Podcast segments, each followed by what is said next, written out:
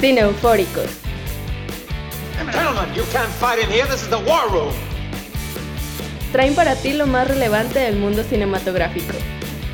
Take your stinking paws off me, you damn dirty ape! Cine Eufóricos. El gusto por el cine. Frankly, my dear, I don't give a damn. Bienvenidos a un nuevo episodio de Cine Eufóricos Podcast, episodio número 76. Con ustedes, crítico de cine Carlos Chávez, un servidor Víctor Luna, estamos listos para hablar de los estrenos más relevantes de la semana. En esta ocasión hablaremos de la 93 tercera entrega de los premios de la Academia que ocurrió el pasado domingo. Además comentaremos Minari, una película que se estrenó en cines. De Netflix revisaremos el estreno de la segunda temporada de Luis Miguel, la serie Pasajero Inesperado también, otra película protagonizada por Tony Collette y Anna Kendrick. Y para terminar hablaremos de Mayor of Easttown, una serie de HBO protagonizada por Kate Winslet. Bienvenidos a Cine Eufóricos Podcast. Carlos, ¿cómo estás? ¿Qué tal amigos cineufóricos? Pues mi Víctor, estamos de plácemes, completamente de plácemes. Qué felicidad, qué alegría. Porque vengo a presentarte, Víctor. Ajá. Sorpresa, tú no la conocías. lle- Llegó, te dije, mira, Víctor, Madia. Tenemos a, a Madia, eh, la nueva integrante del equipo de Cineufóricos. Que Perfecto. nos va a estar acompañando pues cada semana para estar hablando entre tonterías y babosadas, cosas de cine. No, no, de que te pasas. Claro, claro, porque Madia, antes que otra cosa, es una apasionada del cine. cine. Madia, ¿cómo estás? Este, ¿Qué te trae a Cine Eufóricos? Hola, hola a todos, bienvenidos. Pues creo que lo mismo, digo, al final la idea es seguir platicando, cotorreando, seguir eh, nutriendo esta parte del cine y bueno, qué más que un integrante que se suma aquí al equipo de Cineufóricos, un gustazo. Perfectísimo. Muy Yo bienvenida, Madia. Una pregunta para Madia. Ajá. ¿Con, con Oh qué, my God. ¿con, qué, ¿Con qué mentiras te trajo Víctor? Cuéntanos, ¿eh? yo quiero Fíjate saber. que esa situación es un poco compleja porque en realidad más bien fuiste tú, Carlos, el que comenzaste Ah, con esta cabrón. enredadera. Ah, pues sí, ¿verdad? Realmente Perfecto. fuiste tú el que me contaste. Pues bueno, pues bueno. Aquí andamos. Pues la verdad es que tuvimos ya por fin la entrega de los premios de la Academia de este 2021. Nuevamente un año todavía de COVID, la verdad. Entonces la verdad creo que eso terminó por afectar bastante a la ceremonia. Una ceremonia yo creo que tremendamente desangelada, si no es que una de las más aburridas de las que tenga memoria. Carlito, la verdad es que tú me habías dicho que la habías disfrutado un poquitín más que yo, no sé, Madia, la verdad si le haya gustado algo de la ceremonia, pero a mí la verdad se me hizo tremendamente aburrida y sobre todo sabiendo la expectativa que había sobre este evento, una ceremonia que iba a estar dirigida por eh, Steven Soderbergh, ¿no? Un director ya... No, está, estuvo dirigida. No, ¿Cómo no? La dirigió. Soderbergh, la dirigió Soderbergh. no, no me vengas La dirigió Víctor, ¿en Soderbergh, la dirigió Soderbergh. Porque, porque no sé si te acuerdas, Madia Víctor, que al principio de la, de la entrega, eh, de, de hecho yo, yo estaba viendo la, digo, uno que es pobre, yo sé que tú eres rico, Víctor, Madia, so- ustedes son ¿La está- pudientes. estás viendo Facundo? Yo, estaba- yo me chingué a Facundo y a, y a Casares toda la Ajá. noche y a las dos muchachas que estaban allá acompañando. esas- a las dos muchachas, ¿quién serían? ¿Quién eran? De verdad no me acuerdo. Que fíjate que, que fíjate que fueron las que tuvieron los mejores comentarios. Ok, ¿eh? ok. Hay que, hay que darle bueno, su, bueno. su mérito. Fueron Ajá. los mejores comentarios. Pero Casares decía, eh, por ahí me dijeron, la producción o las noticias o la, la- lo- la comunicación que hubo por parte de los Oscars, comentaron que esto iba a ser como una película. O sea, que el formato de la entrega iba a ser como una película. Ujú. Entonces al principio comienza Con los créditos. Los créditos. Regina Yo- King caminando por la, Union, Ajá. la Yo- LA Union Station. Yo no recuerdo haber visto el nombre, el nombre de Soderbergh. Me hubiera fijado, lo hubiera visto, me, me hubiera llamado la atención. De hecho, ya hasta vi quién dirigía, yo no vi el nombre. Te creo, Víctor, te creo. Gracias. Por esta vez te voy a creer. Creámosle Madia a Víctor. Yo digo que le creamos. Ahora, lo que decías tú que había sido desangelada y aburrida, pudo, pudo haber sido así, pero no pueden dejar de lado el hecho de que fue una ceremonia histórica. O sea, la manera en la que se presentaron, el formato, güey, la manera en la que revolvieron las categorías, o sea, es algo histórico, no pueden decir que no. No podría marcar. Si lo hubieran hecho. si lo- Es que se me atoró el gallo, la No, neta, de aquí traigo la idea en el Bienvenida, cogote. bienvenida. ¿Cómo puede ser histórico? O sea, la verdad es que coincido en esa parte con Víctor, es estuvo súper aburrida. Yo creo que este, quienes la hayan visto incluso años anteriores ya tiene muchos años los espectadores quejándose que realmente los Oscars no vienen a traer como nada como evento. Y creo que esta fórmula de combinar, perdón, esta fórmula de combinar eh, que si los cambios de las categorías y demás, la verdad es que no vino a abonar nada.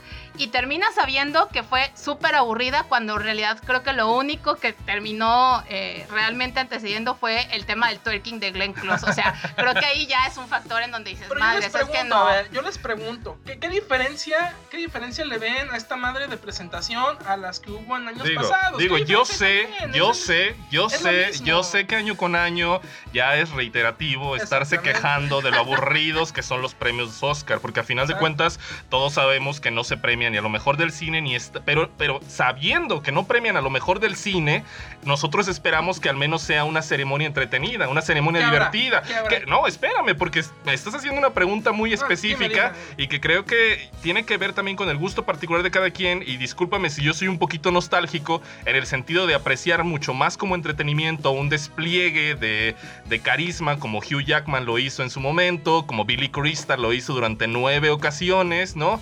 Este, creo que tener un presentador de ese calibre hubiera sido mucho más inteligente para un, para un programa como este que llega a nivel mundial y que pretende entretener a un público que incluso no es local, no es nativo. Este, y, y la verdad, este, yo creo que eso les hubiera servido de mucho. No me reí ni una sola vez durante, durante las tres horas que duró esta ceremonia. ¿eh? En ese aspecto les doy completamente la razón. Yo me refería a que era histórico, no tanto porque haya sido la mejor o porque le hayan dado un giro de tuerca para mejorar. No, pero estarás de acuerdo que por la situación, por los tiempos que vivimos, por el formato, por cómo intentaron solucionarlo para de alguna manera pues seguir con la tradición de los Óscares, pues va a quedar como algo histórico. Para bien o para mal va a quedar como algo histórico. Ahora, tú decías la falta de una estrella que se echara a los hombros pues toda la, la, la cuestión del, del, del- del espectáculo. O sea, que diera el espectáculo, el monólogo, los sketches, eh, el interactuar con... eh, el, el- el afroamericano que sale ahí jugando a adivina la canción, güey. O sea, fue un momento cringe, güey. Fue un momento muy cringe. Pero adicional a eso, y, y creo que Víctor tocó justamente ese punto que es, eh, estamos recibiendo unos Oscars desde pandemia, mucha gente también estuvo desde su casa viéndolos y demás, entonces creo que el tema de espectáculo tenía que quedar más que asentado y la verdad es que no mantiene ese feeling, termina siendo todavía más aburrido, o sea, de por sí muchos todavía estamos desde casa desde hace un año y recibir unos premios Oscars donde realmente no hay absolutamente nada a rescatar, creo que eso es justamente lo que hace que no se mantenga como algo histórico. Ahora, no sé si ustedes eh, piensan que también mucho de esto se debe a, eh, a las películas que estuvieron nominadas. Porque yo siento que este año, no sé si a lo mejor me estoy confundiendo y es el feeling de cada año, pero siento que este año hicieron falta películas, por así decirlo, con estrellas, ¿no? O sea, tú ves las entregas de Oscars de otros años y tú ves... ¿Y Frances Tú- McDormand no es una tú- estrella? A ver, a ver. Ah. Yo estoy diciendo, tú ves a Eastwood en, en- en el Ah, público, sí. tú ves a Scorsese en el público, Ah, a ok, Spielberg, o sea, sí. no, sé. pero esos lo sacan de su. de su. Desde el formol en el que formol. tienen metidos, Sí, sí, sí, Hopkins, sí, se nos Hopkins. deshacen. Anthony Hopkins no estuvo, Víctor, para recibir su Oscar. Sí, ya sé, y luego tienes al, tienes al Joker para hacer la ceremonia. ¿Qué clase de anticlímax es ese? No No, mira, sí, hizo falta, hizo falta la estrella que llevara las riendas en cuanto al humor, en cuanto a la frescura, hizo falta los números musicales. Sí, Se esperaban al menos un ensamble, como yo te decía, un medley de, de todos los temas ahí en Sí, unos sí. cinco minutitos. Eh, hicieron falta muchas cosas, este, pero lo que más me- nos llama la atención, y creo yo que en eso vamos a concordar, pues fue en el experimento de revolver las pinches eh, categorías. Sí, es que, es que yo, yo creo que iban también hacia el final de la ceremonia, al menos eso sí lo escuché entre otros periodistas de espectáculos, que interpretaban este cambio, al menos hacia el final, lo repito, por una apuesta hacia este, este momento emotivo, porque todos esperaban que el premio de la noche se lo llevara Chadwick Boseman. Entonces esperaban tener ese momento gracias a la entrega del premio a mejor actor principal a este actor afroamericano que falleció el año pasado, ¿no? Al final resultó ser tremendamente anticlimático porque Hopkins, que ganó, ni Pero- estaba en la ceremonia. Pero, pero tremendamente justo. Tremendamente justo, de acuerdo. Exactamente. No, pero además de eso, creo que justamente acaban de tocar un punto importante. Podían aprovechar perfectamente el tema de la nostalgia, el tema de, de este factor para poder hacer un evento un poquito más emotivo y lo que terminan dejando al final es como también algo sin sabor, porque pues como dicen, no estaba Anthony Hopkins, por lo menos decías, bueno, al menos hubiera grabado, aunque sea un pequeño clip o algo, pero creo que ni siquiera eso se vio evidente. pues. Sí, se, se fijaron cómo, cómo pusieron en fast forward el in memoriam, no inventes. Sí, duró había- como dos minutos. No, y había partes donde la, la- la adelantaban más. O sea, había unos que ni alcanzaba a leer. Acá, ¿Quién, quién se murió? No, ni alcanzaba a leer el nombre. güey. De acuerdo, de acuerdo, Pero, pero, pero también estarán de acuerdo que esto eh, versus la madre de que fue los Globos de Oro, hay un mar de diferencia. Sí, sí, sí, Por mucho que te quejes con esta entrega de los Oscars, si lo pones en perspectiva con los Globos de Oro, aquí sí de menos, mal, o más o menos, pero hicieron un mucho mayor esfuerzo para, pues, para tener una producción más decente. La Pues verdad. mira, la verdad es que hay que aceptarlo. Vemos los Oscars por el chisme y la verdad es que no, no proveyeron. No, no No. vieron ni memes, ni chisme, El ni twerking, nada. el twerking. Y los aullidos, y los aullidos, Los aullidos de Francis McDormand. McDormand. Pero bueno, ya ahora sí hablando de lo menos interesante. no, no, no es cierto, es broma. Este, ¿qué les parecieron la, la- la entrega de premios? ¿Qué les pareció la entrega de premios? ¿Justos? Este, ¿Alguno a destacar en particular sobre los demás? Eh, ¿Esperados? ¿Se cumplieron las, las quinielas? Pues mira, sorpresa para mal. Yo tengo una sorpresa para mal y una para bien. este, para no irnos tan largos. Eh, sorpresa para mal que haya ganado mejor guion original Hermosa Venganza. Ok. A mí me parece un guion bastante flojito. No, no, a mí no me gustó mucho. De hecho, de hecho, de todos los guiones de todas las películas nominadas a- a- aquí en, la, en las ternas. Es el guion que menos me gustó. Y por otro lado, pues justicia para el mejor actor, cabrón. O sea, o- ok, gana, gana Chadwick Boseman, sube la esposa, la viuda, muy bonito, todos lloramos, el clímax. Pero estaremos de acuerdo que, y lo habíamos comentado en su momento cuando reseñamos Ma Rainey, tampoco no es que, o sea, sí es una buena actuación, pero Anthony Hopkins se lo lleva de calle, la verdad. Ok, y, ok. y hasta Riz Ahmed, güey, la actuación de Riz Ahmed es impresionante en el sonido del metal, güey. O sea, había actuaciones muchísimo mejores y esto... Y nos hemos quejado muchas veces otros años de, la, de que por estas cosas se pierde credibilidad en este tipo de entregas. Aquí de menos sumó un puntito a favor en cuanto a, la credibilidad que haya ganado Hopkins. Sí, de verdad. acuerdo. Adia, ¿a ti qué te parecieron los premios? Híjole, pues también, perdón. Ay. Este, ay, perdón. Es la emoción de estar enfrente de Víctor. Es que no cualquiera tiene la, la- la fortuna de trabajar con Víctor. Por favor, por favor. ya sé. Este, híjole, pues la verdad también como sentimientos encontrados. Fíjate que en ese sentido no coincido tanto contigo en la parte de este el tema del premio para guion original. La verdad es que a mí sí me, me llamó mucho la atención, incluso la como la expectativa. Tengo a lo mejor opiniones un poquito más variadas en cuanto al tema del trama, pero la parte del guion creo que sí logra eh, identificar como el objetivo de la parte de la película. Aún así, no era este, tampoco como la que, la que esperaba que ganara para esa posición. La que, la verdad, la que también termina siendo este, una sorpresa para, para mí, pues fue justamente el premio para, para el tema de mejor actor. Y, bueno, verlo ya eh, cumplido con, con Anthony Hopkins, la verdad es que sí me, sí me gustó mucho.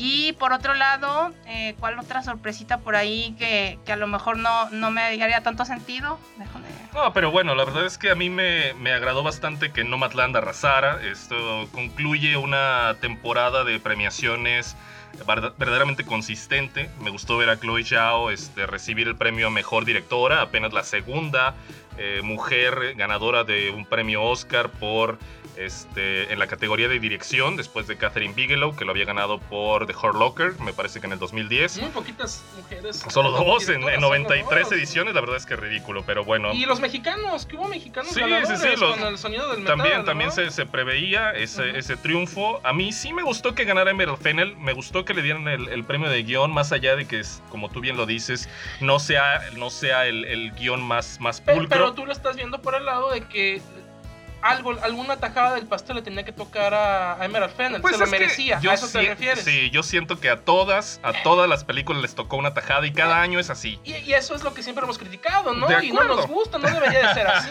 No debería de ser así. Claro, pero es difícil. La verdad, yo no veo ninguna de las películas que están nominadas arrasando con los premios. O sea, creo que no, no es otro silencio de los inocentes de cinco premios Oscar en las mejores categorías, Hasta Mann, ¿no? hasta Mann recibió su buena tajada del pastel. Hasta Mann, que llevó fotografía. Cabrón. hasta- Bueno, ya- Sí, la, la cerecita. Ya no me hables de Tenet. No me hables de. Tenet porque me agüito.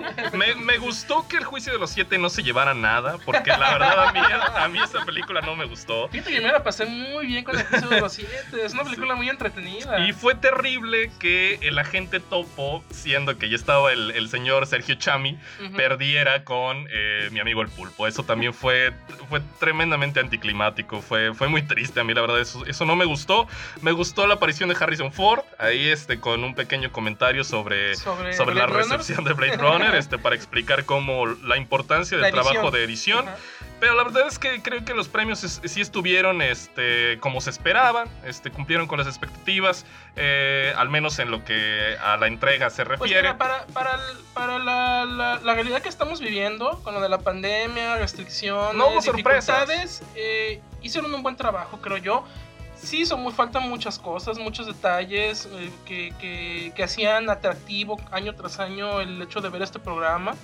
Pero, pero pues creo yo que con lo que había y con lo que pudieron hacer, mencionaron que, que- que los que participaron nos tuvieron un mes, cabrón, aislados, güey, para, para poder participar en la No premiación, inventes. güey. Bueno, Entonces- no, no mencionamos que uno de, las- de los momentos más brillantes de la noche fue la, la aparición de la aparición de Jung Yu Young, algo así se llama, la ¿Estás señora saboreando? no, la señora la señora coreana que se ganó el premio mejor Ah, actriz de reparto. lo de Brad Sí, Pitt, sí, ¿no? Buenazo. Que ese, que ese es un, un momento extraño. Y mira, no me, estoy, no me estoy fusilando el comentario de los de TV Azteca, pero fue extraño.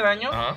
De que el premio lo entregó, y ya son teorías de la conspiración, que el premio lo entregó Brad Pitt, que es el dueño de Plan B, que es el productor de y la que es el película. productor de la película, y que se haya quedado ahí prácticamente a un lado, casi casi daba pasitos para en medio para que saliera en la toma, güey. Bueno.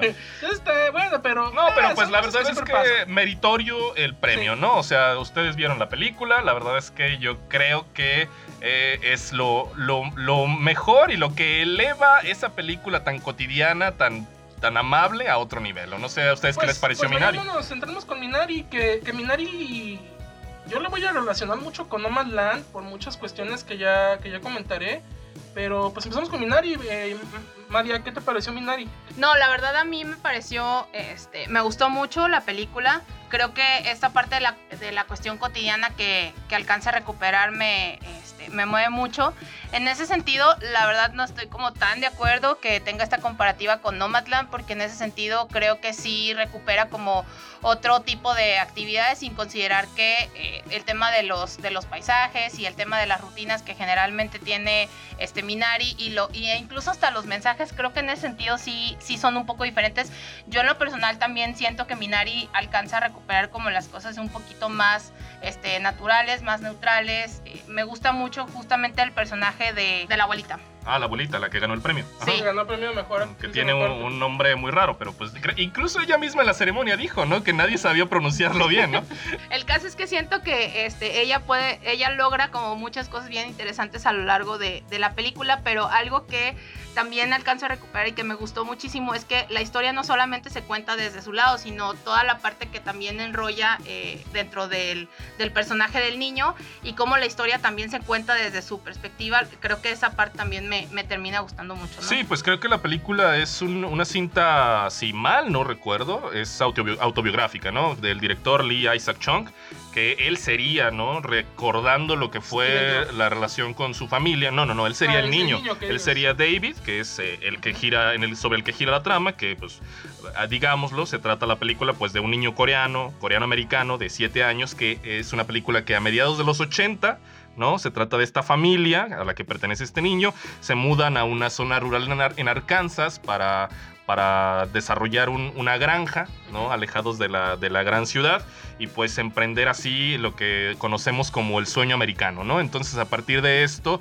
vemos las dificultades de la familia por conseguir agua, por conseguir una buena vivienda, por este, sacar adelante este, esta siembra, ¿no? Hasta que llega un momento de la película, la mitad, donde por fin llega la abuelita y lo trastorna todo, para bien de la película, ¿no? Este, creo que no es una, no es una abuelita convencional, es una abuelita media groserona, media juguetona, Pero los ¿no? mismos niños lo dicen. Exacto, que dicen, no eres una abuelita normal porque Tú no, eres una abuela. no, no haces galletas, No haces galletas. ¿No? Dices groserías. dices groserías, ¿no? Y creo que ella eleva mucho la película. ¿A ti qué te pareció, Carlos? Pues mira, eh, tal vez no me expliqué hace un momento con la cuestión de compararla con Nomadland. O sea, no es una comparación como tal, eh, pues, exacta.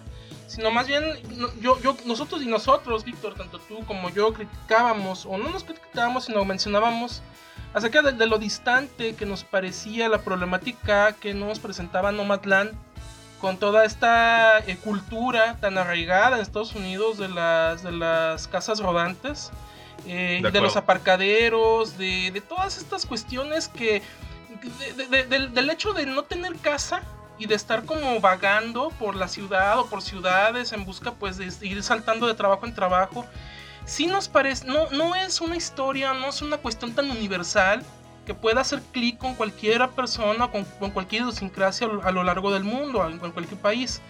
Eh, contrario, y aquí es donde, donde creo que yo enderezo un poco el comentario que había hecho Madia, es que por el contrario Minari no, Minari me parece una película sumamente universal, güey. Que aunque estamos hablando de una familia coreana que llega migrante, que llega Sí, buscando sí. el sueño, sueño americano, güey. O sea. ¿qué, qué, qué tan... Que los mexicanos no podemos estar tan arraigados a la idea del sueño americano. Creo que tal vez somos el país más arraigado a esa idea del sueño americano. O sea, lógicamente Estados Unidos recibe migración de muchas partes del mundo, pero si hay un país, si hay un pueblo para que la idea del sueño americano significa algo, pues es para los mexicanos. Y eso ha pasado Estar- de- estarás de acuerdo que, Ah. es, que la idea del sueño americano que vende la película es una visión idealizada. Es una también. visión idealizada, es una visión, es una película bonita, muy Sobre bonita. todo bonita. Es bonita. Pero a, lo que voy es que, eh, contrario a lo que es Nomadland, a mí esta historia me parece muy universal y me parece muy al alcance, y ahí es donde viene la parte que tú decías, que es una película sumamente sencilla, sumamente accesible, que, que no, no, no se mete en Honduras a la hora de explicar, a No, la hora de mostrar, a la hora de, de transmitirnos pues las sensaciones, los feelings, las situaciones, las problemáticas que está viviendo esta familia. Ahora, Madia comentaba una cosa muy interesante. Dentro de esta estructura tan minimalista, tan sencilla, se esconde también una estructura, bueno, un, una- un desglose bastante rico de muchas problemáticas que están sucediendo ahí. O sea, dentro de la película eh, recorremos o somos testigos de un montón de problemáticas, un montón de historias paralelas. Cada, cada, cada personaje en la familia tiene como su propia problemática personal Sí. tenemos por un lado la problemática pues marital que está viviendo esta pareja de que oye yo tengo mi sueño de tener aquí mi granja tú eres mi esposa pues apóyame no manches la otra que no quiere estar ahí Eh, la, la relación de descubrimiento que tiene un niño de esa edad de no tener abuela y nunca conocerla de pronto tener la imagen tan importante que siempre es la de la abuela para un niño de esa edad Eh, la cuestión alrededor de la misma población que eso creo yo que ahí es donde flaquea un poco la película. Eh, creo yo que le faltó un poco ahí explorar las situaciones que se enfrentaría. Y, y digo, quiero pensar que esa no era la intención de- del director. Meterse en cuestiones ya de, de la problemática que tiene una familia de este tipo, en encajar en la- una cultura tan diferente. Porque si ustedes se fijan, María Víctor, cuando los personajes eh, interactúan con la población general de la película, bueno, del pueblo donde se encuentran, cuando van a la iglesia, cuando hacen amigos, no hay de verdad pues una problemática por ese lado, o sea, no hay una no hay un alienamiento en que, que de pronto pues las familias blancas digan, ah, cabrón, estos quiénes son, este, que, que los hagan pues eh, sufrir o que vean como una problemática poderse eh, poder encajar pues ahí en este Pero no pueblo. necesariamente tiene que ser algo como tomado desde la parte a lo mejor un poquito más violenta si lo queremos ver así. O sea, en realidad el tema es que incluso algo que también me llama mucho la atención en la película es que es de repente como muy común ver escenas donde, por ejemplo, el que está como papá eh, pasa mucho tiempo solo. Incluso estas interacciones de las que hablas en la iglesia, si bien es cierto que no hay como un tema de confrontamiento o no hay ningún pleito, creo que queda como bastante explicado o entendido viendo justamente esta parte de la, de la este, ¿cómo llamarlo? Como de la ignorancia o más bien como de este alejamiento donde no hay una interacción, donde justamente son los niños los únicos que, que sí terminan interactuando, que sí vámonos este, después de la, de la iglesia, vámonos juntos a, a platicar o vamos a pasar un buen rato, pero en realidad en los adultos no ves ninguna conversación, no ves como justamente esta palmadita o este momento cálido, sino que realmente hay como un tema pues hasta de alejamiento, ¿no? Y que incluso en situaciones muy complejas de, la, de, de- de lo que sucede en la película, no alcanzas a ver en alguna situación que alguien haya realmente extendido una mano, ¿no? Y que creo que eso es todavía también un poquito peor que, que confrontamiento, Sí, ¿no? creo que, creo que sí hay un Sobre todo por cuestión del idioma, ¿no? Creo que sí hay un choque, o sea, un sí, choque. creo que sí lo hay, pero creo que hay una diferencia también entre ser sutil, que es como la idea que, que creo que propone Madia, Ajá. como la de ser simplista, como que es la idea que también a lo mejor creo que le afecta más a la película, porque... Esa es a lo que iba, más bien, eh, concuerdo contigo, Víctor, más bien la, la idea de este choque cultural me parece un tanto más simplista, pero yo no lo veo como una cuestión negativa, porque a fin de cuentas, y se ve, a- a le- se, se nota a simple vista que esa no era la, la intención de la película. No, no, no, para nada. No ¿eh? Pero el asunto también de, de toda esta complejidad que ustedes están poniendo sobre la mesa, creo que a final de cuentas queda de lado por, y, y el director privilegia esta, este acercamiento tan personal, tan íntimo a, a los recuerdos de su infancia y apenas y deja entrever todas estas dificultades económicas que a lo mejor tiene que sortear esta familia, todos estas, estos problemas de, de adaptación, de interacción social, incluso la metáfora misma del título de la película, ¿no? Del Minari, que es esta plantita que, que, es, que, que triunfa ante la adversidad, ¿no? Y cuentas que, es la única que queda viva, ¿no? Sí, ¿no? Que es esta metáfora tan, tan en la cara, pues, tan, ahí está, pues, es, es evidente la metáfora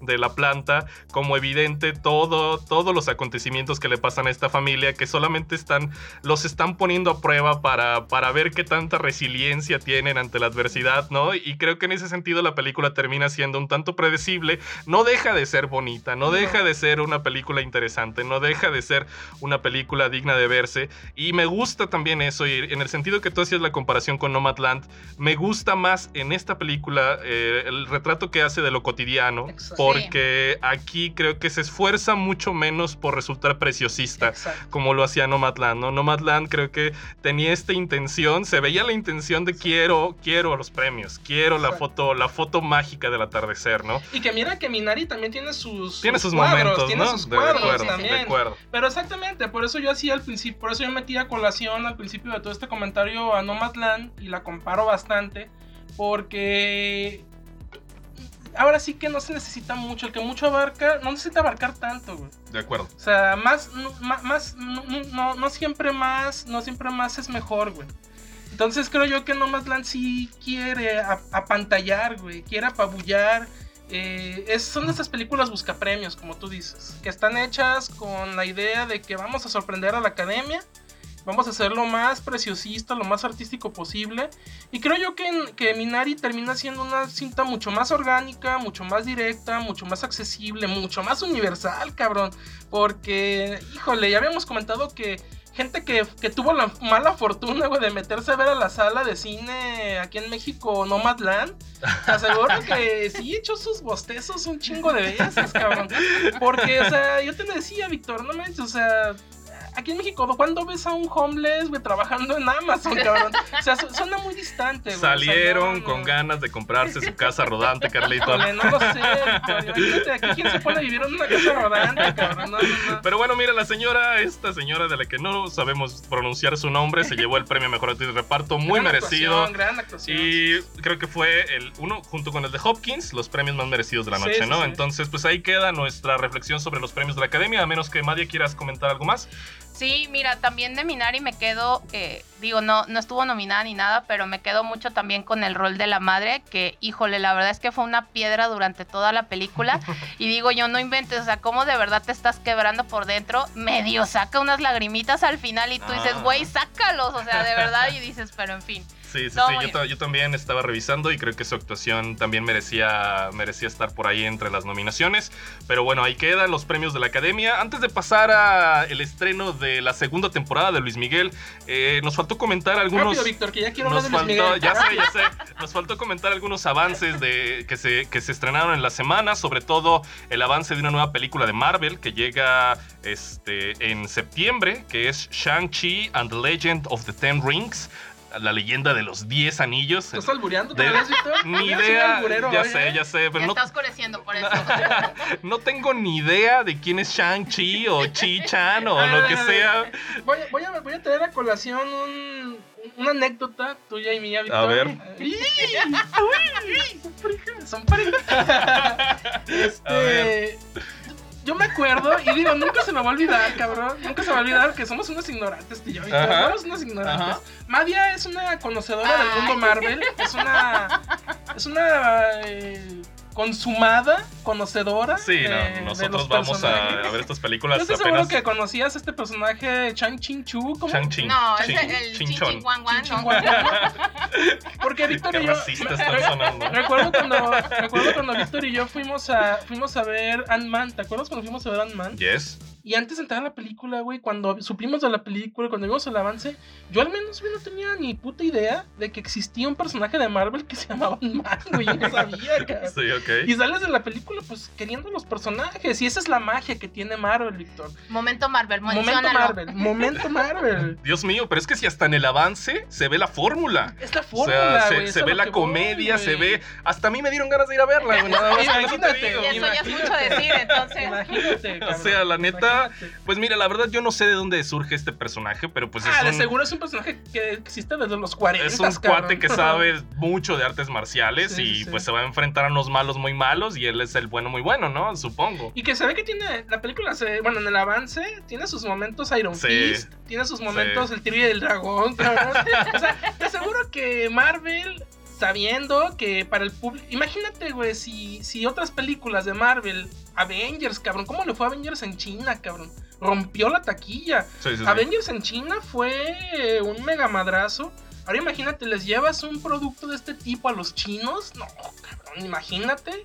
No, imagínate la locura que va a ser esto. De acuerdo. Entonces, y Marvel lo sabe y le va a meter todas las referencias posibles a este tipo de, de, de productos como Iron Fist, como, como el Tigre del Dragón, como todo el panteón de personajes de artes marciales que han eh, eh, transcurrido a lo largo de la historia del cine chino, cabrón. Ahí van a estar, güey. Los guiños, güey. lo- O sea, no, no, no, no. O sea, estos de Marvel no dan pie sin guarache. De acuerdo. ¿A ti qué te pareció el avance, Madia? La verdad, eh, opino lo mismo que Carlos. Creo que ya estábamos listos para ahora presenciar todo el tema de peleas, de guerras, pero ahora con esta perspectiva más oriental y asiática. Entonces habrá que ver, habrá que ver qué tal, qué tal se pone la movie y si sigue como con esta fórmula de los momentos Marvel. De acuerdo, de acuerdo. Pues otro avance que se estrenó fue el del Conjuro 3. El diablo me obligó a hacerlo. ¿Qué te obligó, qué te obligó a hacer? ¿Qué te obligó a hacer? Otra vez los Warren en contra del chamuco, ¿no? Como ya es habitual.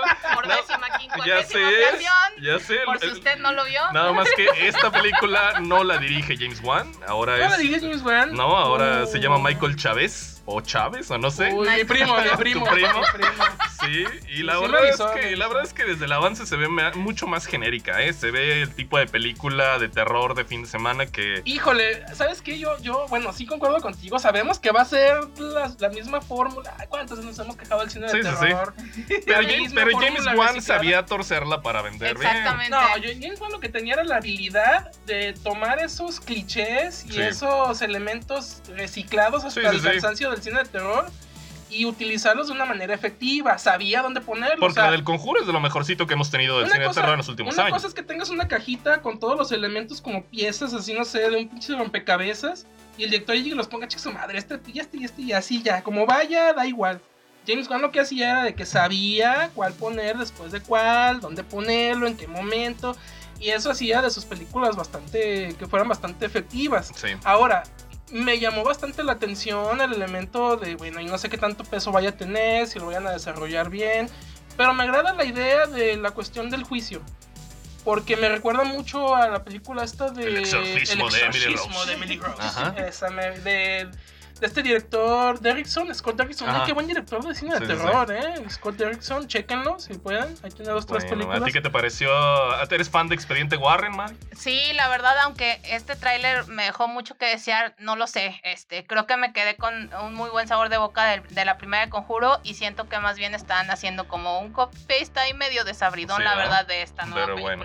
Que, que la segunda también fue buena, ¿no? Sí, todavía, todavía. la segunda, te- fíjate, no me ¿Es donde sale la de la monja? Es en, es en Londres la segunda. No es una acuerdo. familia en Londres, ¿no? La Sí. segunda, sí, sí, sí. Pero bueno, cambiando un poquito de registro, viene el Festival de Cine de Cannes, próximo 6 de julio, inaugura este fantástico festival. Bueno, no tan fantástico, pero bueno, ¿Vas a ir, Víctor? me van a mandar de corresponsal. Ya hay presupuesto para enviarme a, a Francia. A ver, na- ma- María, saca la cartera. Pero bueno, anunciaron qué película inaugurará este festival y pues va a ser una, para variar, una película de un francés, Leos Carax.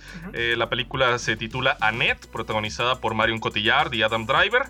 Y el avance, la verdad es que se ve delirante, tipo, tipo, este, Holly Motors, Pues lo ¿eh? que hace Leos, Leos Carax, güey. Holly Motors también, dices tú, güey. O sea, y experimenta- que- experimentación al 100%. Sí, claro, bueno, bueno, mire, yo tengo, Bueno, yo tengo mis pleitos con, nivel- con- con- con Holly Motors. A nivel narrativo, hablo de experimentación a nivel narrativo. Sí, y sí, sí. digo, experimentación también habría que, como tú dices, habría que Pero- analizar pero qué tanto es. Hablamos de un cine que pretende ser más artístico, ¿no? Pretende Entonces, el avance se ve entretenido, se ve interesante, se ve curioso. Me gusta que sea con actores eh, son Conocidos. conocidos, son, iba a decir gringos, pero Marion Cotillard creo que no es de Estados Es Unidos. ¿no? Ah, ok, sí, ya sé. Tú sabes todo de Marion Cotillard, Carlito. Me gusta eres, fan, eres fan. ¿A ti qué te pareció el, el avance, Madia? Me decías que esperabas que no fuera como la de. Te recordó a la de Mother, ¿no? Este. O... Ah, sí, así como que estos toques un poquito más excéntricos y sí con el detalle acá romanticón, pero como con este feeling un poquito más ah, como extraño y peculiar, habrá que ver qué tal. Muy bien, muy bien. Pues pero Va a ya. tener, pero va a tener, bueno, déjame- Sí, sí, sí, por favor. este, va a tener su, su elemento sobrenatural la película, ¿no? Tengo entendido. Porque, Pues porque la hija es medio misteriosona, ¿no? Es una pareja. supone- Sí. ajá, es una pareja que tienen un hijo, ella muere, Ajá. él se queda como papá, pues soltero, viudo, eh, a cuidar de la hija, y al parecer la hija tiene un don especial. Así nada más dice, Así ¿no? Es más dice medio misteriosón. Y el avance, ya ves, avance tipo los Carax, pues no explica demasiado. ¿no? Entonces, Pero bueno, Madia, pasemos al. Yo sé que querías hablar de- del estreno del, del nuevo documental de J Balvin, pero no. este no es el espacio para ello. Hablemos de Luis Miguel, segunda temporada. Carlos está regodeando, está en el suelo de la emoción. La, serie, la serie mane- maneja un nivel ahí para, para dejar los cliffhangers ahí tremendo, ¿eh? La, la primera temporada, tú sabes dónde está tu madre. Siempre lo has sabido. Prendiste el momento en el que apareció Luis Miguel la serie, prendiste Netflix, Carlito, con la esperanza de saber dónde estaba eh, la señora Bastieri. Yo Eh, estaba, yo estaba, yo estaba ese día. Yo estaba, yo estaba ese día. Ese día me metí en Netflix. La primera vez que me metí en Netflix era a las 10 de la mañana. Y yo decía, oye, ¿se está Luis Miguel? ¿Dónde está Luis Miguel? No está, no está. ¿Por qué no está Luis Miguel? Decía yo. 10 de la mañana, 1 de la tarde, no está Luis Miguel. 2 de la tarde, no está Luis Miguel. Me meto a Google y le pregunto a Google como siempre, ¿dónde está Luis Miguel? ¿Dónde está? Estrena a las 7 de la noche, cabrón. Como telenovela, güey. O sea, hasta en el formato, hasta en elegir la hora, güey, elegir el día, güey. Es esta madre, y tú lo habías comentado con. No me acuerdo con qué fue lo que vimos que tú decías que estas pues son las nuevas la- telenovelas. la- Ah, la de ¿Quién mató a Sara. Sara? ¿Qué decías tú, güey? Que ya se Ya- estrenó segunda, sí, ya se estrenó el tráiler, que, ¿eh? que Víctor decía que Víctor decía que estas son las nuevas telenovelas, Madia. Esta- estas son las nuevas telenovelas de hoy para los jóvenes de hoy. Y, y Luis Y Miguel. ni tan jóvenes, ¿eh? Porque en jóvenes. realidad ya veríamos a gente más o menos de nuestra generación listísima a las 7. Yo me enteré de gente que hasta se mandó a hacer playeras para estar listísimos para Sí, esta sí. Nuevos amos y amas de casa.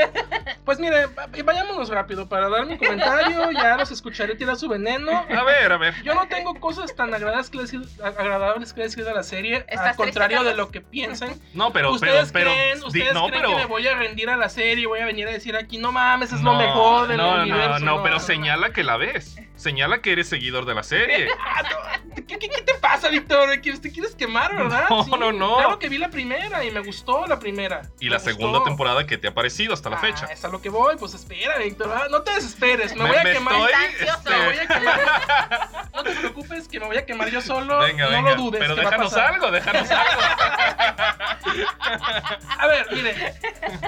Y, y- y vamos, y, y esto también se, se hila mucho con. ah, más adelante esperamos que se queden muy eufóricos para escuchar nuestro comentario de Mar of Eastwood.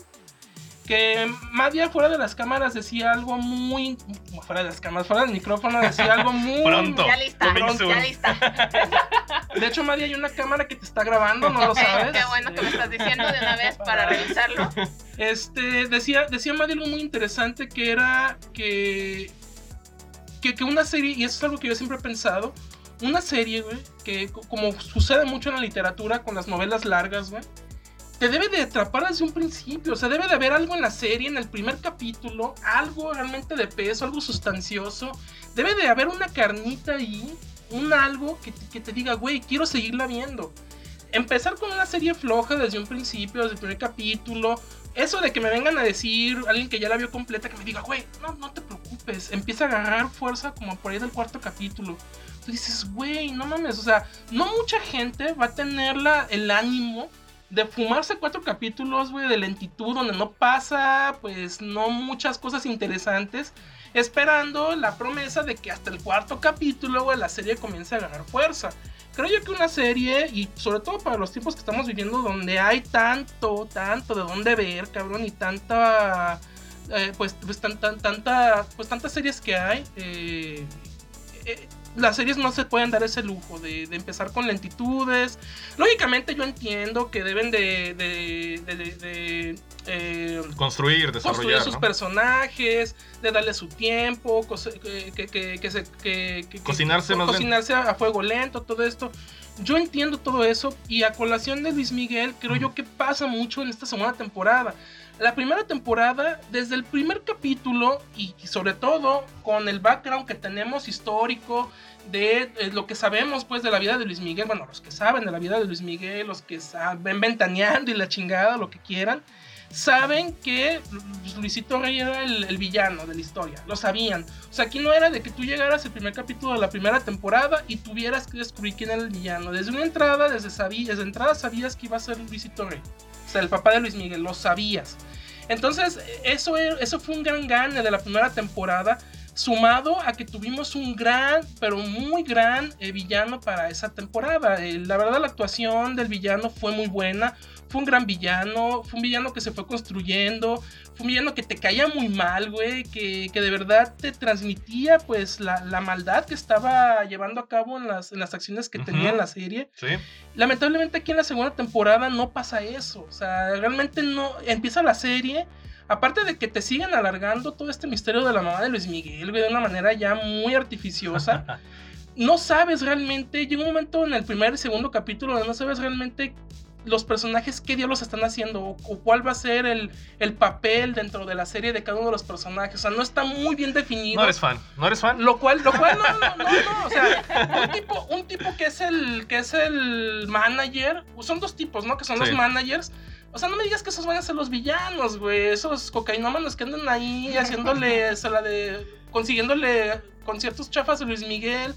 O sea, no sé, no, no hay esa, no, no te presentan los personajes con la firmeza con la que te los presentaban en la primera temporada y creo yo que ese es el problema. Pero a ver, en la primera temporada había algo en, en el, o sea, este fanatismo de, sobre Mickey, ¿no? Este, o sea, supongo que mucho de ese encanto que tiene la serie es de escuchar las canciones que lo hicieron famoso.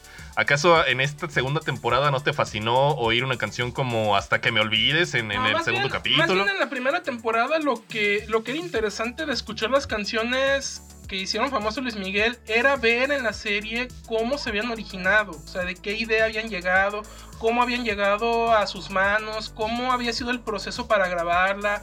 O sea, todo ese proceso, o sea, tú, tú escuchabas una canción, digo, no sé, ahorita no me acuerdo ninguna con su nombre, Ujú. pero X canción, dices tú, "Güey, esta canción es mi favorita de Luis Miguel. Y en la primera temporada te mostraba cómo, cómo tal vez la canción tenía algo que ver con su vida, cómo había llegado, las problemáticas que había tenido para grabarla, para conseguirla, para que la disquera la dejara, pues, meterla en su Ujú. disco. Hasta te mostraban cómo habían grabado el video, este famoso video de la, en la base aérea Ajá. hasta cómo Luis Miguel había tenido que ir a entrenarse para pasar la- la- el entrenamiento y poder grabar ahí adentro. O sea, eran todos estos pequeños eh, elementos de fanservice que, que pues enamoraban al público. Bueno. Aquí en estos dos primeros capítulos sí hay una canción nueva, sí vemos cómo la graba, pero estarán de acuerdo que ya la presentación me parece muy diluida. Yo creo que ya más bien están como la expectativa de ver justamente como cuál es el nuevo chisme o el nuevo comentario que van a sacar de Luis Miguel. Lo terminan como metiendo, la verdad, muy a fuerzas el, el tema. Y sobre todo creo que tocas una parte importante en la cuestión de las canciones. Creo que algo que está sucediendo mucho en esta temporada es que también la están metiendo como muy a la fuerza. No hay algo como tan fluido, tan orgánico como sucedía ah, en cierta medida en la primera temporada.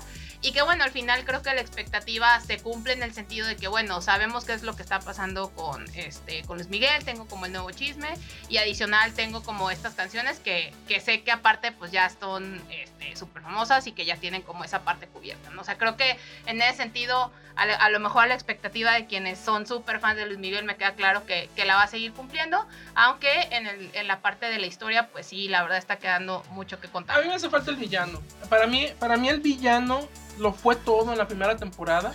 Fue el personaje Esta, del esta segunda temporada se va a tratar de el villano es el mismo. La, la- es la autodestrucción de. Exactamente, que eso es lo que temo, güey. Eso es lo que temo, güey. Y más con el tema del, del oído, ¿no? Sí, que tuvo. con todo eso del oído, del alcoholismo, Del de, de andar en- desenfreno. del desenfreno. O sea, Tus escenas favoritas, Carlos. Le hiciste replay. seamos sinceros, la primera temporada, eh, es- esta forma, la, la narrativa con la que te contaban la historia de cómo veíamos pues, un futuro cercano de Luis Miguel contrapuesto con la niñez, pues te, te iba llevando, digo, guardando las proporciones con otras obras importantes que tocan el tema del misterio y de lo policíaco, te iban llevando el misterio, te iban llevando el hilito del, de dónde está la mamá, qué le pasó. Te lo iban llevando de una manera pues bastante agradable y bastante accesible y bastante entretenida. Aquí siento yo que no hay hilo para nada. O sea, llega un momento en los dos capítulos en el que ya te cansa ver una y otra vez a Luis Miguel trompez- tropezar con las mismas dificultades. que, que si ya no le quisieron el concierto, que si él quiere seguir cantando, que si no, que si el oído, que si su hijo, que si su hermano, que si se lo quiere llevar, que Que si la abuela dice que, si no. la abuela dice que no. Entonces quisieron diversificar un montón las problemáticas a las que se va a enfrentar este personaje. Y ahí es donde creo yo que la serie va a fallar. Porque la primera temporada, el hecho de que se centraran completamente en el personaje de Luisito Rey, que aparte era un muy buen personaje, con una muy buena actuación. Eso le daba una certidumbre y un rumbo bastante fijo a la serie, que era lo que hacía que fuera pues bastante entretenida, bastante fácil de seguir y, y bastante digerible. Bueno, es, es- perdón, es interesante eh, lo que dices porque a lo mejor yo no me conecto de la misma manera como tú en esta temporada, porque digo, hay que, ser- hay que decirlo, si, si los personajes crecen en complejidad y profundidad porque existe un villano como Luisito Rey y aquí no está, entonces me doy cuenta de dónde surge esta apreciación de tantas deficiencias del producto, porque a final de cuentas yo sí veo que es una serie que se beneficia de este de esta manufactura de lujo, ¿no? Porque a final de cuentas son producciones eh, varo, ostentosas, ¿no? O sea, se ve como la de quién mató a Sara, aquí también se ve que hay producción, hay, hay, hay una intención porque se vea como serie de calidad a final de cuentas, ¿no? Entonces, que, que justifique que sea un capítulo a la semana, ¿no? Pero definitivamente a mí me falta conectar con algún personaje, porque el personaje de Mickey ese de en tu vida me vuelvas a tocar y ese tipo de cosas como, Sí. como que no, no, no conecto, ¿sabes? No, no, no, no es un personaje que, que me llegue o que alcance a comprender o empatizar, ¿sabes? O sea, creo que es un, un producto hecho sobre todo para fanáticos, Sí, para, claro. para Sí, quien les gusta la música de Luismi, para les quienes gusta estar en el mame, en el chisme. mame, en el mame. Claro, claro, esperan los memes y el mam o lo que sea. Este, y quieren saber, o sea, y se van a chutar la segunda temporada hasta saber si se, si se curó de su orejita, si, si por fin pudo comprar tal casa, qué pasó con Sergio, si se peleó con Alex. O sea, la- todo ese tipo de porque, cosas. ¿no? porque al parecer, en gran medida, el, mister- el dichoso misterio de Marcela ya se. como que ya quedó bastante claro, ¿no? Está muerta. Ajá. Y la, y la mató o el, el, el tío, es el tío, Ajá, ¿no? El tío o ajá. su papá. Entonces ahí ya estás. O Andrés García. Ahí, ahí ya estás. Ahí ya No estás. sé, salen los chismes. No, es que ahí, ahí ya estás cerrando mu- muchísimo el margen de, de misterio a simples dos personas. Entonces ahí ya como que el, por ese lado la serie no creo que ahonde demasiado. Ya sería de- y, y se va a ir por otros derroteros que la verdad es donde yo creo que la serie va a fallar. Porque les vuelvo a comentar. Y yo sé que, que un, un personaje no puede ser todo en una serie o en una película. Pero para este tipo de series lamentablemente suele pasar así. Y en la primera temporada, Luisito Rey pues era el personaje que, que le daba ese, ese punch a la De serie. acuerdo. Que al menos hacía que le estuvieras viendo cada semana. Y yo sé, amigos, Nadia, Víctor, a lo que me atenía a hablar de mi Luis Miguel, porque la vi. Es un pecado haberla visto. Díganme su no, no, no, no Digo, pasa cada quien en gusto se rompe género. pues. Está muy bien, está muy bien. Está bien, está bien, me lo merezco, Madia, ¿algún, ¿algún comentario más sobre Luismi? Híjole, no, yo creo que no. no se puede decir más. Un comentario, un comentario acerca de mí. Carlito, a ti yo no, No. te pregunto porque luego Sí, se no, queda en todo el programa. Entonces, ¿qué les parece si ya que estamos con las series, pues hablamos de otra serie de calidad? Este, esta a lo mejor más, más, eh, eh, no voy a decir más compleja, pero sí como con una manufactura como más cinematográfica todavía, incluso si se puede, ¿no? Hablam- hablamos de una producción de HBO, ¿no? Nueva producción de HBO protagonizada por una estrella del calibre de que es Kate Winslet, ¿no? Eh, y creo que ya esos son la suficiente motivo para verla. Kate Winslet sigue siendo, me parece, una gran actriz. Y además, eh, una serie que aborda pues un tema eh, intenso, un tema este, profundo, hablando de la América profunda, ¿no? Una detective que, eh, del estado de Pensilvania que se encarga de pues de investigar algunos crímenes de la localidad mientras ella trata de solucionar algunos conflictos interpersonales ahí con su con, Con su hija adolescente, mamá- mamá soltera. su, su ex esposo y todo ese tipo de cosas, ¿no? ¿Qué les pareció Mayor, Mayor of Easttown? Es el título de esta serie. Que Mare es el, el nombre del personaje Así es. de ella. Ok. Por favor, por favor, no se peleen, ¿eh?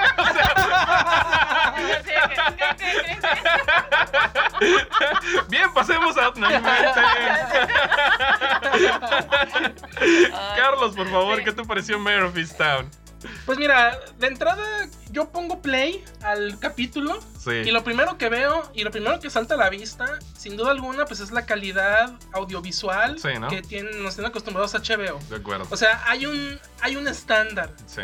Fotografía, güey, en, en producción, en, en- Musicalización, en musicalización, edición. O sea, hay un estándar ya muy bien definido por parte de HBO. Que no sé qué tan bueno o malo sea esto ya a estas alturas, Ajá, ¿no? ajá. Porque podría llegar en un momento a ser repetitivo.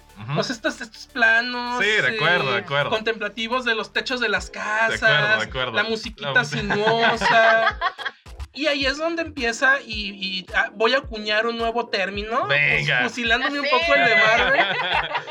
Empezamos con el, con el elemento HBO, cabrón. Elemento HBO. Que son series, y, y ahí es donde está la problemática, Víctor. Este tipo de series, si estarás de acuerdo, siempre corren el riesgo y siempre están en la cuerda floja de ser canceladas en la segunda temporada, güey.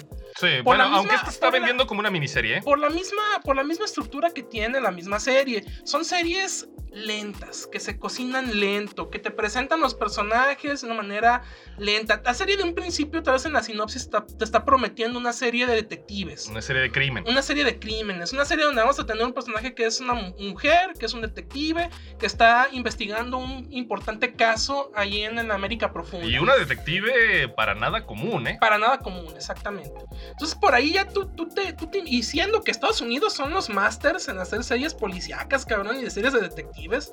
Entonces tú ya de ahí ya te estás imaginando algo muy diferente a lo que ves en el primer capítulo. Que no está mal, o sea, no te la pasas mal. Te, te detallan muy bien a los personajes, te detallan muy bien las situaciones, te, te hacen inmiscuirte bastante con los personajes, pero no sé esto qué tanto le vaya a caer bien a una persona que le pone play esperando una serie de Sí, detectives. que, que te digo, se está vendiendo para que sean solo siete capítulos, así que pues Eso bueno. está muy bien, eso está muy bien. Yo en ese sentido creo, digo, si bien este, la serie comienza un poquito lento, la verdad es que creo que como bien mencionan, el tema de que sea una fórmula detective puede ayudar bastante a que si bien no tiene que ser la serie que dure las chorro mil, chorrocientas temporadas, sí pueda alcanzar a recopilar un par en donde sí nos quedemos como con esta historia, que tenga un buen final y que bueno, como dice Carlos, pues pueda mantener como todos estos elementos visuales que pues a muchos de HBO nos gustan, ¿no? Sí, y el director ha participado ya en, en otras producciones de HBO también, como Leftovers o como Westworld, ¿no? El director Let- es... let- let- let's lo- Leftovers. Let's- Leftovers es una serie curiosa, ¿eh? Es una serie De curiosa. todas las series lentas, esa es la más lenta. Y mira, y mira que fue un hitazo. no, y mira que está, fue un está hitazo. buena, está buena. No, está buena, está buena. Pero narrativamente es una serie de no tan fácil acceso. de acuerdo, de ¿Estás de acuerdo, de acuerdo. Y fue un hitazo. Y es una serie famosa y es una serie. Simplemente Westworld. También, Westworld también es pasó una con serie Westworld. Complicada, complicada. Y pues bueno, te digo, Craig Sobel es el, es el director, este, y como tú bien lo dices, inmediatamente nos, nos mete en el mood, ¿no? O sea, es, es una. Es un, es un sentimiento, un feeling, una atmósfera. Pues, o sea, esta serie creo que se vende por principio como esa atmósfera opresiva, ¿sabes? O te, sea, te- te vende la atmósfera Fincher, güey. un Es poquito. una atmósfera Sí, Fincher. sí, sí. y- pero, pero también hasta cierto punto, como tú bien lo dices, de repente tú dices otra vez. O sea, porque, porque siento que sí se vuelve un poquito tremendista, ¿sabes? Hasta cierto punto. Siento que nos, nos, quieren, nos quieren vender un drama potente. O sea, yo, yo siento que, que le metieron demasiadas cosas al drama. Es el elemento HBO, Sí. Otro Pero más. no inventes, Otro más. es demasiado. O sea, ya tienes a la, a la detective en horas bajas, incapaz de resolver un crimen en, en su ciudad, y además lo pones en paralelo con el asunto de una mala relación con sus hijos, con su ex esposo, y además en paralelo la historia de una madre soltera, Sí, ¿no? yo, yo me imagino al guionista de esta madre, güey, diciendo: A ver, tenemos una mujer detective, ¿qué le echamos? ¿Qué Porque es Bueno, mujer, nomás lluvia por ser ideas, lluvia de ideas, es mujer, lluvia de Todos los pedos del universo. Exacto, exacto, ¿no? Divorciada, divorciada, hija adolescente con un hijo. eh, Un hijo muerto. Un hijo muerto. Un hijo muerto que hijo se muerto, suicidó hace eh, cuatro suicidio, años. Tiene que haber suicidio. Se suicidio. suicidó hace cuatro años, dejó, dejó un hijo, es una- es una abuelita, Sí, este, eh, se pelea con sus jefes en, en la oficina, o sea, Tiene una mala alimentación, güey. Tiene una mala o sea, alimentación. todo, güey. Per- persigue a un criminal y se, se tuerce una pata, güey. O sea, neta, tú dices todo esto y todo eso en el primer capítulo, yo sí me... Apática, Yo sí me... Apática, amargada. amargada. Yo totalmente me sentí agobiado. Neta, no sé si eso... Ah, tú te sentiste identificado. a mí no me engañas. A mí no me engañas. No sé, la verdad, o sea, pero sí yo vi demasiado drama, demasiado tremendismo a una serie que creo que podría ser, y no, no busco aquí ningún elemento Marvel, que en ese sentido de relajar un poquito la tensión, para nada. Es una serie que creo que busca esa tensión y la consigue, pero de alguna manera yo sí espero que en los sucesivos pro- eh, episodios, pues sí se centre un poquito más en el aspecto detectivesco para pensar a lo mejor en compararla con series como, como, como en algún momento fue True Detective, ¿no? Que tu- tuvo a dos, dos grandes actores interpretando a, a los detectives protagonistas y que, y que manejaban este asunto de, de los secretos del pueblo, de, de- de los, las dobles caras, los personajes misteriosos, lo manejaban muy bien, pero siento que aquí en esta, en esta serie, si se van a centrar más en el personaje de Mare, y y, su relación con la comunidad. A lo mejor es el tipo de serie que por principio no, no me esperaba y que tal vez no creo que sea para mí. No sé, no sé si para ustedes los convenza esa fórmula de, del drama interpersonal, del drama individual potente o también esperaban a lo mejor algo más detectivesco. Pues mira, y le hemos comentado también esto muchas veces. Sabemos que casarte con una. Porque es casarse con una serie, ¿eh? O sea, decidirte a ver una serie. Lo bueno que es una miniserie. Sí, es una Aquí ya la cuestión cambia un poco. Ya te puedes arriesgar un poco a decir, ok, chicos, madre, me la aviento toda, siete capítulos, pues que pierdo. Pero. Sí- tienes que estar muy seguro de que todos, absolutamente todos los elementos de una serie en el primer capítulo te agraden Sí, de acuerdo. y te gusten. A- aquí la problemática, como tú dices, o sea, yo al, men- al menos si esperaría, yo esperaría que intercalado de una manera un tanto más potente con, la, con el drama personal que está viviendo esta mujer, pues existiera un tanto más de presencia de la cuestión del misterio, el misterio policíaco detectivesco. Que sí lo va a ver, sabemos que lo va a Pues ver. ahí hay. Ahí hay, el, y el hay. primer episodio termina con un crimen. Exactamente, Entonces, termina, tú lo has dicho, termina, por Sí, eso sí, te sí. digo, va a ver, va a ver. Sí, de acuerdo. Entonces, yo sí le daría eh, el beneficio- de la duda para ver otro capítulo más, esperando de que las dos, las dos vertientes de la serie, tanto la cuestión personal de la mujer, tanto la cuestión policíaca, pues vayan a la par y ninguna, pues, eh, opaque a la otra, De que eso es lo que yo esperaría. Además, Kate Winslet está muy bien. ah, Kate Winslet es garantía también. Eso, eso sí, no.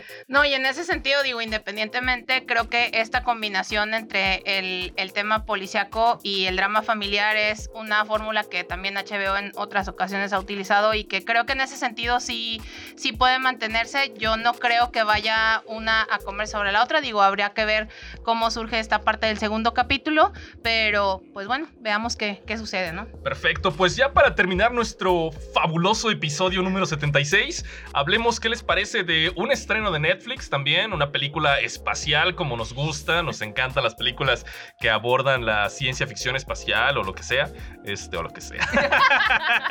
es que la película me dejó con un, con un mal sabor de boca, ya desde ahorita lo adelanto, pero hablamos de Stowaway, Stowaway, este, estuvo- este güey. este. Stowaway, este pasajero inesperado le pusieron esta película, en donde un, un- Echándote el spoiler Exacto. en donde, donde un personaje afroamericano, para variar, les arruina el viaje. Güey, como lo dices, suena muy Pues es, que, pues es que así es, lo ponen todavía más difícil, no inventes. Pero al final, ay, spoiler, al final. Spoiler ahead. Spoiler ahead. Este, no, no inventen. Este, ¿por qué no nos cuentas mejor de qué se trata Pasajero Inesperado y, y luego lo comentamos? Pues Víctor, tenemos una película muy, Víctor Madia, eh, tenemos una película muy sencillita, muy sencillita. Yo te había comentado, Víctor Madia, desde, les había comentado de- desde antes de entrar a la grabación, eh, que es una, es una, es un plot que te pueden contar en un minuto, cabrón. Voy a tratar de hacerlo en un minuto. A ver. Es más, saca, saca el, saca el cronómetro Ajá. y te la cuento así rápidamente. Es una misión a Marte, donde eh, hay tres pasajeros, Sí. que son los tripulantes. Tony Colette, Ana Kendrick y otro. Y un afroamericano. Y de pronto, de una manera bastante gratuita, porque Ajá. hay que, hay que decirlo, es una manera muy gratuita eh, y muy sacada de la manga, se dan cuenta que eh, atorado ahí en los engranajes del- del- de la nave hay un polizonte, Sí. que por accidente, que al parecer trabajaba como uno de los ingenieros, Sí, sí, sí. mecánicos ahí antes de que despegaran, termina atrapado ahí. eh, lo descubren gracias a que estuvo ahí atrapado todo el, todo el despegue, se daña una parte vital para, para estar eh, limpiando el aire y haci- haciendo pues el aire respirable dentro de la nave. Eh, y esto los, eh, los deja en una circunstancia que ya hemos visto un chingo de veces en muchas ¿De películas, acuerdo? que es que de cuatro solamente pueden sobrevivir tres. Saquen la- las pajillas y el que saque la pajilla más chiquita pues, Eso- se, se eso- sale de la nave. Eso cabrón. hubiera sido una solución, una solución bastante, hubiera podido ser, ¿no? Sí, sí, sí. Pero obviamente la película plantea estos dilemas difíciles, ¿no? Porque pues obviamente él no estaba invitado, Exacto. este, los otros son científicos preparados con misiones científicas de años y lo que quieras, Exactamente. ¿no? Entonces la Entonces, verdad, la, entonces la cinta se trata de eso. La cinta es un, es un drama espacial eh, que plantea dilemas de moralidad, de qué harían si necesita, si para que sobrevivan los cuatro, más bien tres, eh, tendría que sacrificarse uno. Eh, Ana eh, Tony, Ana Co- Kendrick, Tony comandante, eh, es ¿no? que es la comandante, tiene contacto con la base en la Tierra. Eh, no le dan otra opción más que deshacerse del polizonte. eh, o más bien invitarlo a que se suicide, cabrón. Sí, sí, sí. O matarlo, Ajá. o darle una muerte pues lo más humana posible. Para que la. eh, para, para que la, la misión sobreviva. A ver, dime, si, si el polizón hubiera sido latino, mexicano, ¿lo hubieras visto de una manera distinta? No, lo avientan de una patada por la, por la escotilla, güey, definitivamente. Lo deportan, lo deportan. Lo deportan, güey. No inventes. No, la película es. A mí me pareció, la verdad. Eh, desde los primeros minutos, ¿eh? Incluso con ese despegue, porque la, la película arranca con el despegue de la nave espacial, a mí me, me sacó totalmente de, de la, de la cinta ¿Pero por porque, qué te sacó? porque no me los creo como, como astronautas, ¿sabes? Por los, por los actores. Por los actores, sí, definitivamente. Anna Kendrick, Tony Collette, este, yo los veo como. O sea, Sobre todo en las actuaciones, ¿sabes? O sea, eh, hay un momento donde, donde están despegando y de repente unos actúan como si fueran a un, pas- un paseo de, de domingo, ¿no? En la Alameda, ¿no? De repente viendo, viendo por la ventanilla. O sea, no hay drama, ¿sabes? No hay, no hay tensión, no hay... No hay peligro. No, no siento que me estén contando algo al inicio de la película. No hay un momento donde ella de repente le dice, bájate el casco y, espere, y hay que pedir una indicación si podemos continuar con el viaje o no pero siento que así como esa pequeña, ese pequeño problema surge al inicio de la película, así se van desarrollando todos los demás, sin emoción, sin, eh, con mucha parsimonia, ¿sabes? La película me, me pareció demasiado lenta, demasiado introspectiva y no necesariamente profunda. Los personajes de repente deambulan por la nave este, con sus propios pensamientos y, y eso podría, podría quedar bien si de fondo hubiera un problema... Más este, sustancioso. Más sustancioso, ¿sabes? Sí. Siento que desde, desde su concepción como una película tremendamente hollywoodense, una película de Netflix, tú sabes que en algún momento los personajes pues van a, van a ir por la tercera opción, ¿no? La, la- la opción La, de, la de opción, la opción heroica. la opción heroica, la opción, la opción de la americanada, ¿no? Y de repente, de repente ahí tú dices, híjole, eh, siento que le, le faltó construir mejor su historia. Y para dos horas siento que se tarda demasiado. mucho tiempo, la verdad, para la que puede ser justamente otra película del espacio y que, como dicen, realmente no tocan ningún tema profundo, terminan, este, más bien están como en esta medida de tomar una decisión que, bueno, si bien es en el espacio y uno no, no resta ni suma con los personajes, la verdad es que creo que a nivel este, general es un planteamiento de una situación que puede suceder también aquí en la Tierra y realmente no tienen como nada innovador que contar dentro de la historia y más con todo el tiempo que tienen, ¿no? Hay, hay dos cuestiones aquí ah, que me gustaría apuntar acerca de la película y es una que acaba de decir Madia, que es que el plot no alcanza, güey, para llenar una película de dos horas. Sí, mucho O tiempo. sea, porque hay un momento, bueno, ok, yo entiendo el inicio que tú dices un tanto desangelado, entiendo, pero aún así, en el momento en el que aparece este polizonte, Sí. tú esperas que sucedan, que suceda, esperas un abanico de posibilidades infinito, cabrón. Sí, sí, sí. O sea, porque, porque de alguna, hay un momento en el que la, la película te lleva por un camino donde hace, hace esperar al espectador una cosa.